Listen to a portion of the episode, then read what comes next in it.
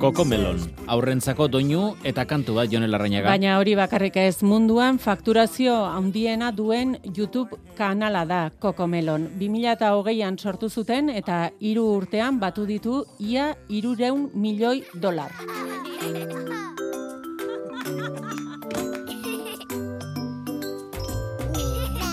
Eun milioi arpide, baino gehiago ditu munduan. Eta azpimarratu beharrekoa, munduan ezpaita estatu batuetako fenomenoa soilik. Ez munduan gehien fakturatzen duten YouTube kanalak aurrentzako edukiak eskaintzen dituztenak dira.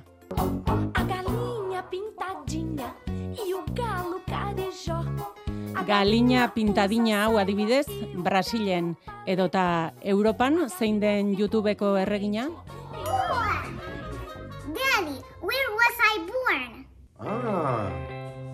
In Russia. Nastia. Errusiako like Nastia da 2022 urtean Europa osoan irabazirik gehien izan duen YouTubeko kanala. Eta horren bestez gehien ikusten den kanala ere esango dugu. Bai, eta Euskal Herriko datuak e, ez ditu bildu YouTubek, baina ez gara urruti biliko ikusienetako batzuk hauek direla esango bagenu.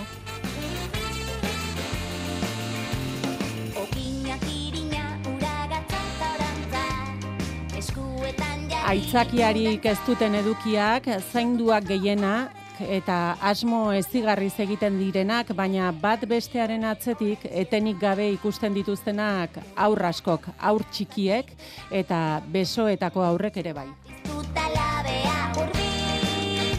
Zutan, igual, hori beretzen ari naiz e, ume bat, eta e, gurasoak ateratzen dira mobila edo, eta marrazki bizidunak jartzen dute, ba, umea lasaitzeko horrek ezen nahi du, e, beti, o, iaia beti erabiltzen dute metodo hori, ba, e, umea lasaitzeko e, bizitza normalean.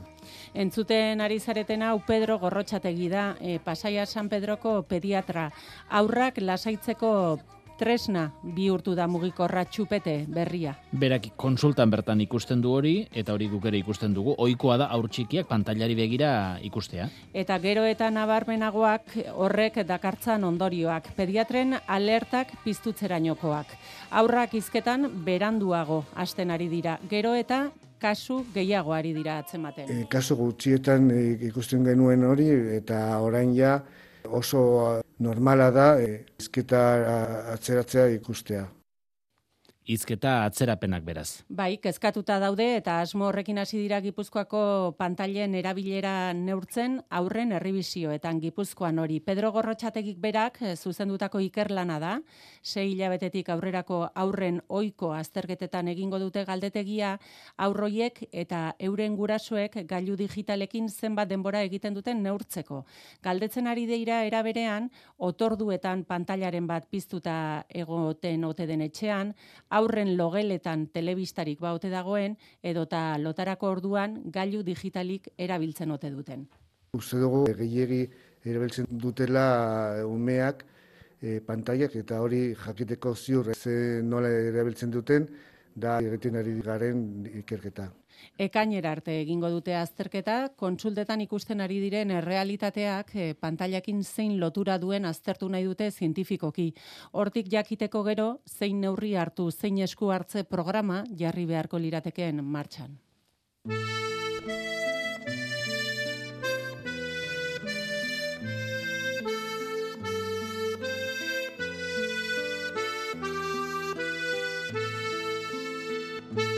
Aur txikietan beraz, izketaren atzerapenak. Eta irakurketa prozesuetan ere bai, eragin hori ere ari da jada nabaritzen, horixe ari da ikertzen une honetan Joana Atxa psikologoa.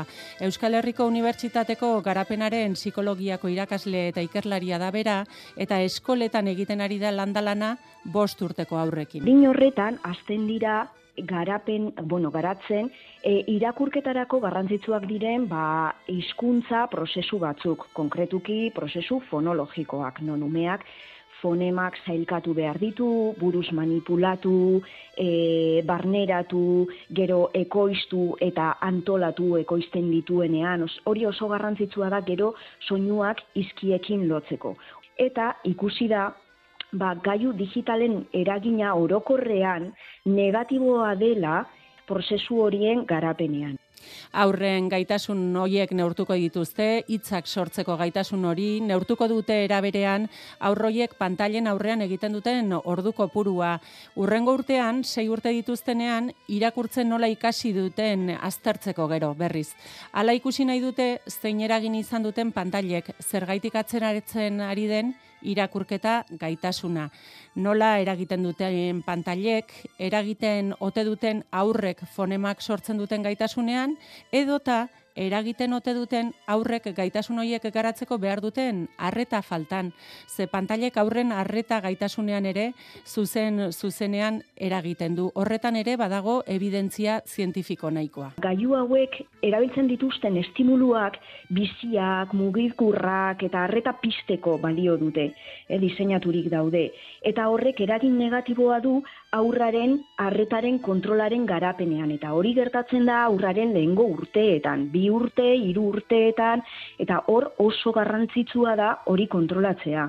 Zeren arretaren kontrola euskarri kognitibo izugarria da, gero beste goimaiako gaitasun batzuk, e, ez bakarrik hizkuntza, eh? hizkuntza baita eta irakurmena baita zeren horretarako arreta behar dugu, baina baita beste funtzio ejekutibo batzuk, jokabidearen kontrola, inhibizioa, antolaketa, orduan hor, e, aurtzaroan e, eta goiz, ba, eragin negatiboa izango litzateke arretaren kontrolan. Eh?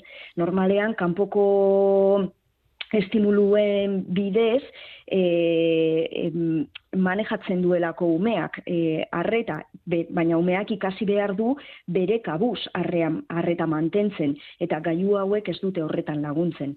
Alderantziz, ostopatu egiten dute.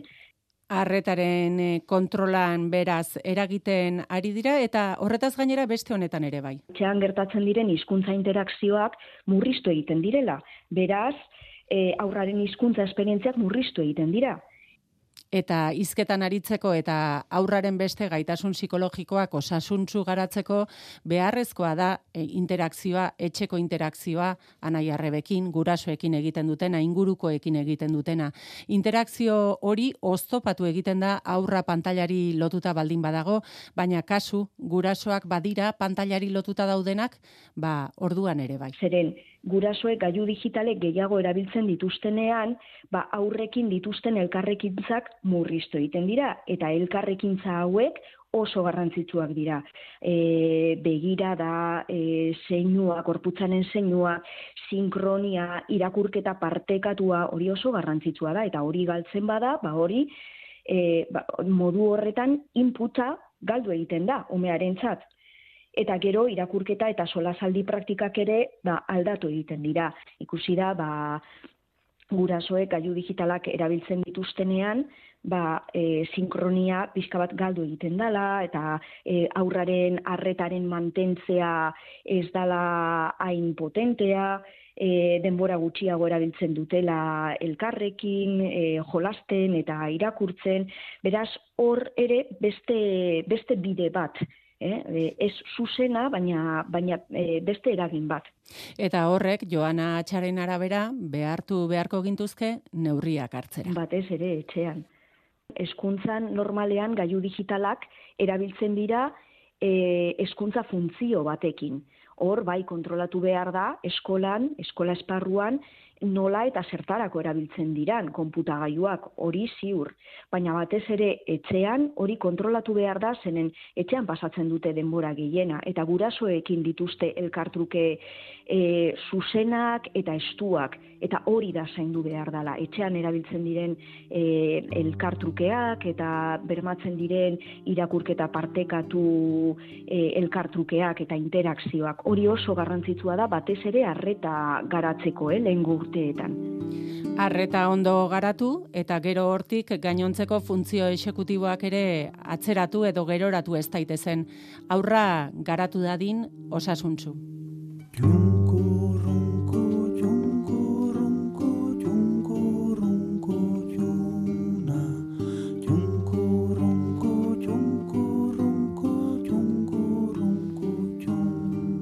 Amaia Arroyo Sagasta egunon. Egunon. Aurrak mundura etortzen direnerako pantalla bati begira bizi diren gurasoekin egiten dute topo gaur egun. bai, ala da, ez? Gure mundua pantailez beteta dago. E, Mondragon Unibertsitateko irakasle zarazu, ingurune virtualen hezkuntzan eta komunikazioan aditu, eta aur txikiekin ari garela pantailak nola kudeatu aztertu eta erakusten duzu, ezitzaile eta gurasoentzako tailerretan ez da?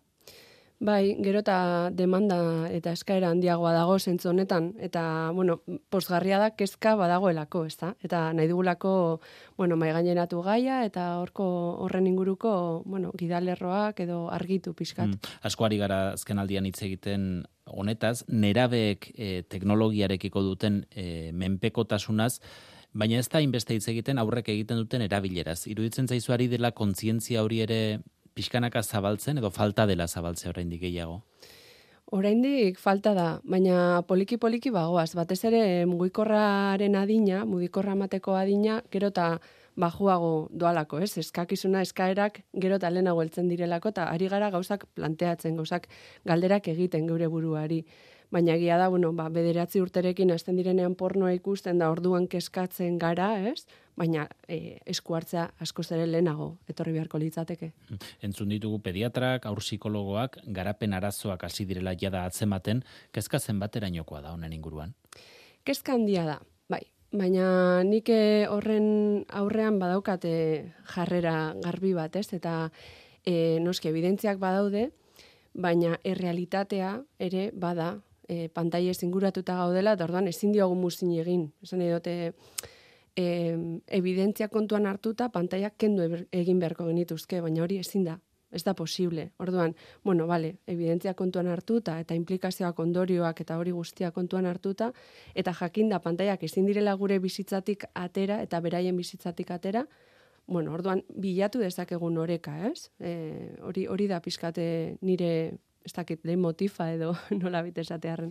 Aipatu ditugun bi kerketa horiek amaian neurtu nahi dute zenbat denbora pasatzen duten aurrek pantailen aurrean, hemengo datuak oraindik ez dauzkagulako, baina badaude tankera horretako azterketak beste erkidego eta inguru batzutan, ez? Eta esan dugu fenomenoa mundu mailakoa da, YouTubeen esate baterako ba, aurre kanalak dira gehien ikusten direnak, ez? Seguraski hemen ere antzeko parametroak izango genituzke. Bai, Euskal Herriko datuak nik ez ditu manejatzen. Eta, bueno, baia zentzortan ikerketaren bat ateratzen dugun, ez da.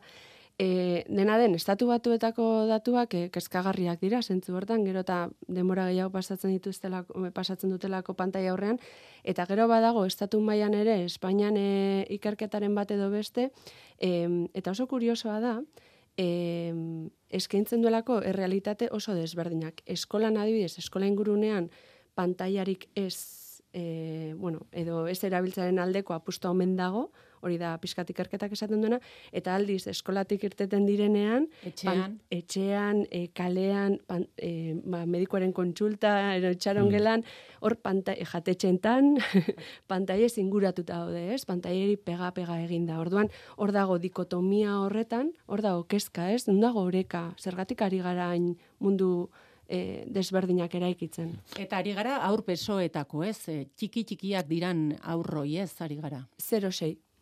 06 hmm. adinaz ari gara. Bai. Pantaiei buruz hitz egiten dugunean, eta pantaiek e, garapen hauetan izan ditzaketen eraginei buruz, berdin da e, eskoko telefonoa, etxean dagoen, geldi dagoen e, telebista, tablet bat, ordenagailu bat, guztien eragina berdina izan daiteke, edo agian bere izi behar da batzuk eta besteek izan dezaketen e, eragin hori? Nik uste dut, edo behintzat nire hipotesia da desberdin duen beharko litzatekela. Ze ez da berdina, e, ume batek bere gaiu propioa izatea, e, eskuetan eta modu isolatu batean kontsumitzea, edo pantalla baten aurrean, geldi dagoen pantalla baten aurrean, inkluso posturagatik, ez? Eta agian bere gurasoekin batera ikustezakelako zerbait. Orduan, desberdina da tableta edo mugikorra, edo telebista bera, eta pantalla da noski. Badaude YouTubeen adibidez, ba, trenak ikusten dituzten umeak, edo kotxe karrerak ikusten dituztenak, baina gehien gehienak, eh, esan dugu lehen ere, eduki ezigarriak dira, aitzakiarik eh, gabeko edukiak gehienetan, hau txiki hauek ikusten ditu, dituztenak, asmo horrekin sortutakoa adituak behintzat. Beharrezkoa dituzte aurrek eduki hoiek ikustea? Bueno, e, aurreren arabera, ez da? E, nik uste dut anistasuna dela hartu, kontuan hartu barreko alderdi garrantzitsu bat. Zer, adibidez, ni badokate lagun bat, ez? Ba, bere, bere semeak e, espektro autista daukana, eta beretzat oso oso oso garrantzitsua izan da pantailaren inputa hizkuntzaren garapenerako, hain zuzen ere ikerketen kontra doana, ez? Orduan, kasuak kasu. Eta beste alde batetik ere, em, ezigarriak direla esatea nire ustez asko da. Ze alde batetik, bueno, ez dakigu ze kalidade parametro eta mugitzen diren egiten diren gauza hoiek, ez dakigulako nor sortzen duen enpresa pribatu batek, edo irakasle batek, edo pertsona arrunt batek, edo profesional batek, eta bestalde batetik ere, em, ba, badakigu YouTube e, premium ordaintzen ez dugunok, e, enuntzioak edo iragarkiak ikusten ditugula, behin da berriz. Ordan eduke ezigarri, kakotxen arteko ezigarri hoien artean, jaten ditugun e, iragarki hoiek ere, ez dira ezigarriak, orduan hor nazten dira kontu asko. E, entzun diogu Joana Atxari esaten aurrak interakzioa izan behar duela, garapena osasuntsua izango bada, e, izketan behar bezalasteko, irakurtzen ikasteko, baina baita gero funtzio ejekutiboak behar bezala garatzeko ere. Pantailak zenbateraino ari dira benetako esperientzia horiek ordezkatzen? Ba, ordezkatzen ariko dira, baldin eta e, umeak bakarrik izten baditugu pantalla baten aurrean. Eta beraien erabilera edo kontsumoa pasiboa denean. E, nik uste hor dagoela benetako erronka ez, pantaiak daude, pantaiak erabili beharko ditugu, bueno, ikusiko dugu zein adinetan, baina, baina nolakotasun edo zertarako hori, e, helburu hori ez, eta, eta zentzu hortan aktibo bihurtu behar ditugu, kontsumitzaile aktibo edo e, agian pasatu bar gara e, e, ekoizle izatera, beraiek egitea zerbait eta posible da txiki txikitatik, eh? Orduan, e, bueno, pasibotasun horretan noski funtzio ejecutiboak e, anestesiatu egiten dira, ez? Gelditzen dira hilda, hipnotizatuta eta aldiz baldin badaude norbaiten laguntzarekin e, kontsumitzen edo mm, ikusten ari diren horri etekina ateratzen, ba bueno, ja beste beste e, testu inguru batean gaude. Bai, zentzun dugu Pedro Gorrotxategi pediatra esanez, e, mobila bihurtu dela umen lasaigarri berria, ez? Azuk aipatu duzu jatetxeetan asko ikusten dugula, ez? Umea ondo portatzeko eta badakigu esate baterako baitare umea lokartzeko ipuinak Spotify ere gero eta gehiago jartzen direla, ezta? Hoiek e, ordezkatzen ari dira, zerbait ordezkatzen ari dira, ez da kasu hoietan. Bai, nik uste dut eta hor, eta gai honen inguruan e, orokorrean egin behar dugun ariketa dela e, umearen gan zentratu gure erabakiak. Ez? Eta orduan konturatzen gara nik, e, nik bueno, kakotxen artean, ematen, nik ez dudalako egiten, eh? ematen badiot pantaia aur bati jatetxean e, zertarako ari naiz ematen. Bera lasaitzeko edo ni lasai egoteko. Osea, helburua da ni lasai egotea. Eta bera, e, ekuaziotik ateratzea, ez? E, deskonektatzea, benetan deskonektatu egiten dute, dugulako errealitatetik. Baina benetan e, gula saitzeko dira, gure txupeteak dira, ez? Pentsatu duzuen noiz bai. bai. Em, dena den, errealitatea da, pantaia zinguratuta bizi garela, eta jarraituko dugula bizitzen. Eta horrekin, e, bizikidetza osasuntxu bat eraikitzea, eta hori kudeatzen jakitea dela gakoa. E, hori egiteko, nola has gaitezke oinarriak jartzen? Ba, begira hor, e, niri asko gustatzen zait, e, e, Frantziako pediatren elkarteak daukan, e, bueno, molako planteamendu bat, ezta? Eta da, e, olako mugarri batzuk, 0, iru, 6, beratzi, amabi. Orduan, 0, iru tartean, pantaiak minimora geistea, edo aldela ez erabiltzea gomendatzen dute, ezta? Iru, irutik, seira, e, oso, bueno, oso neurtuta eta beti ere e, bere, beren gaiu propioa izan gabe eta apur bat e, bide laguntza horretan, ezta? Irutik seira, e, barkatu, seitik bederatziraia, bueno, ba, irakurketa agertzen da, bereien autonomia pizkat gehiago landu daiteke, baina beti ere espazio irekietan eta gidatuta egon behar da, beti kontsumitu erabili behar dituzte gaiuak lagunduta beratzitik amabira, noski, ari gara autonomia e, askatzen apur bat, eta eta hor egon daitezke, baina beraien kabuz, baina gero egon behar da beti momentu bat partekatzeko, ez? Zer egin duzu, zer ikusi duzu, zer ari da gertatzen, por bat, e, bueno, ba, akompainamendu hori eskaintzen, ezta? Eta mabitik aurrera, ba, bueno, konfiantza izan beharko genuke, ba, gure prozesu ondo egin dugula, eta baina konturatzen basarete da, bide laguntza bat beste, bizitzako beste arlo batzuetan egiten duguna bezalaxe. Hau da, etxeko giltzak noiz ematen ditugu. Umea pres dagoenean. Umearengan ikusten dugunean garapen maila bat, ba, bueno, ba, nahiko e, onargarria dena eman behar dien pausoak emateko. Orduan, pantailarekin e, berriro noa, eh? egiten ditugun erabakiak askotan dira oso berekoiak, oso helduen beharretatik abiatutakoak, eta ez, ez garari pentsatzen umeak zer behar duen, umean garapenak zer eskatzen duen, eta hortan zentratzen bagara, badakigu umeak e, poliki-poliki garatu behar duela autonomia gauzen erabileran, eta tartean pantaiak. E, ezkuntza sisteman ere, pantaiak unionetan, erabat integratuta daude, eta badagoe dioenik, agian hori, sortzen ari diren pantaia menpekotasunei begira ez ote den e, kontrakoa edo desegokia. Ze iritzi daukaz horren inguruan? Bai, nik uste dut, bueno, digitalizazioan inguruan, e, inguruan egin diren planek asko jarri dute erdigunean e, azpiegitura hornitzea ikastetxeak, ez? Eta horregatik, bueno, ba, e, ba, izan daiteke ikasle bakoitzak bere gaioa izatea, eta bar, eta bar. Baina, e, konturatzen bagara, e, beraien kompetentzia digitala garatzeko eta bar eta bar, igual ez da beharrezkoa alako intensidade eta e, e, egitea, ez? Orduan didaktiko ere planteamenduak oso pertinenteak izan behar dira, oso umearengan zentratutakoak eta beraien garapen integralera begiratuta eta pantaiak dira beste tresna bat, e, bueno, ba, berein garapena sustatzeko. Eta hor garrantzitsua dena da, eta lehen aipatudan oreka hori. Eta eskolaren eta eta hezkuntza komunitate oroar hartuta eskola eta eskolatik kanpoko testu inguruien artean ikustea zein da oreka. Bestelari gara, ba, eskolatik asko eskatzen badugu ere, gailuen erabilpena, eta gero baldin badoaz e, kalera, eta beraien eizialdia pantaien inguruan bada, beraien e, etxeko lanak pantaien inguruan badira, bari gara ez, e, apur bat intensidadeak gehiagi gotzen. Orduan, horregatik behar da diskurso bateratu bat, eta e, elkarlana bilatzea hezkuntza komunitate osoko eragileen artean. Ikuspegi integrala, e, gida, aurrak beti gidatuta egotea aipatu duzu, baina bagatoz baitare pandemia batetik eta hori dena hautsi egin du pandemiak egoeran pantailak sartu ditugu etxean, e, etxean lan egin dugu umeak ondoan ditugula, horrek denak ere eragin nabarmena izan du. Bai, bai, bai, eta hor hasieran e, komentatu dan izketaren e, ingurukoak ere, nik uste dut, bueno, ez dut esango, ez dokat evidentziarik esateko, pantaiak ez dutela eraginik izan, noski izango, izango zuten, baina, baina horren musukoarena aztertzen ari dira. Nik ere badokatu metxiki bat, eta ikusten dut ez, bueno, kasua kasu ere bai, anistazuna, baina e, musukoak eragin duela izketaren e, garapenean. Eta bestalde, e, gure erabaki, pantaiakiko erabakietan ere, noski e, izan duela eragina pandemiak, ba, etxean genituen e, genuen egoera kudeatzeko ba, pantaiak bazien tresna bat, ez? Orduan, bueno, ba, hor badaude aldagai asko.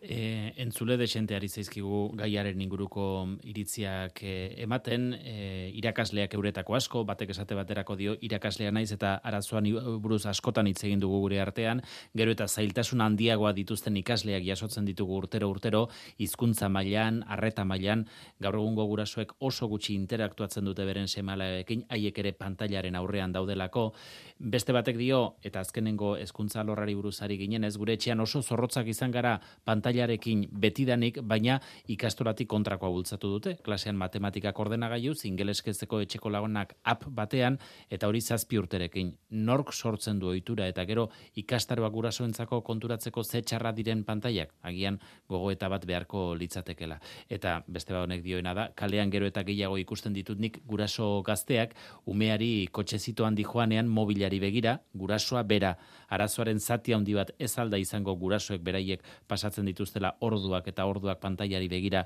umearekin elkarre eragiten jardun beharrean. Ikuste dut denak direla hemen planteatu diren e, kezkak. Azken ideiaren bat nabarmendu nahi duzu?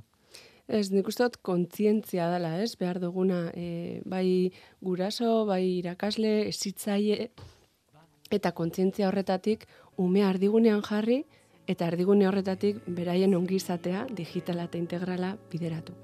Amaia Arroio Sagasta, eskerrik asko gaur Euskadi irratira etorri eta pantailen inguruko ikerketa hauen berri mategatik urrengo batera arte. Mi esker zuei.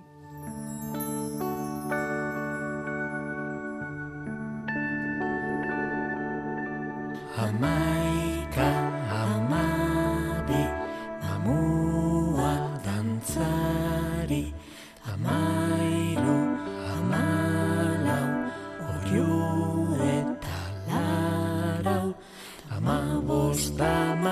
amasei, ez laino ez dei Amazazpie mezortzi Aitaren eskuak igun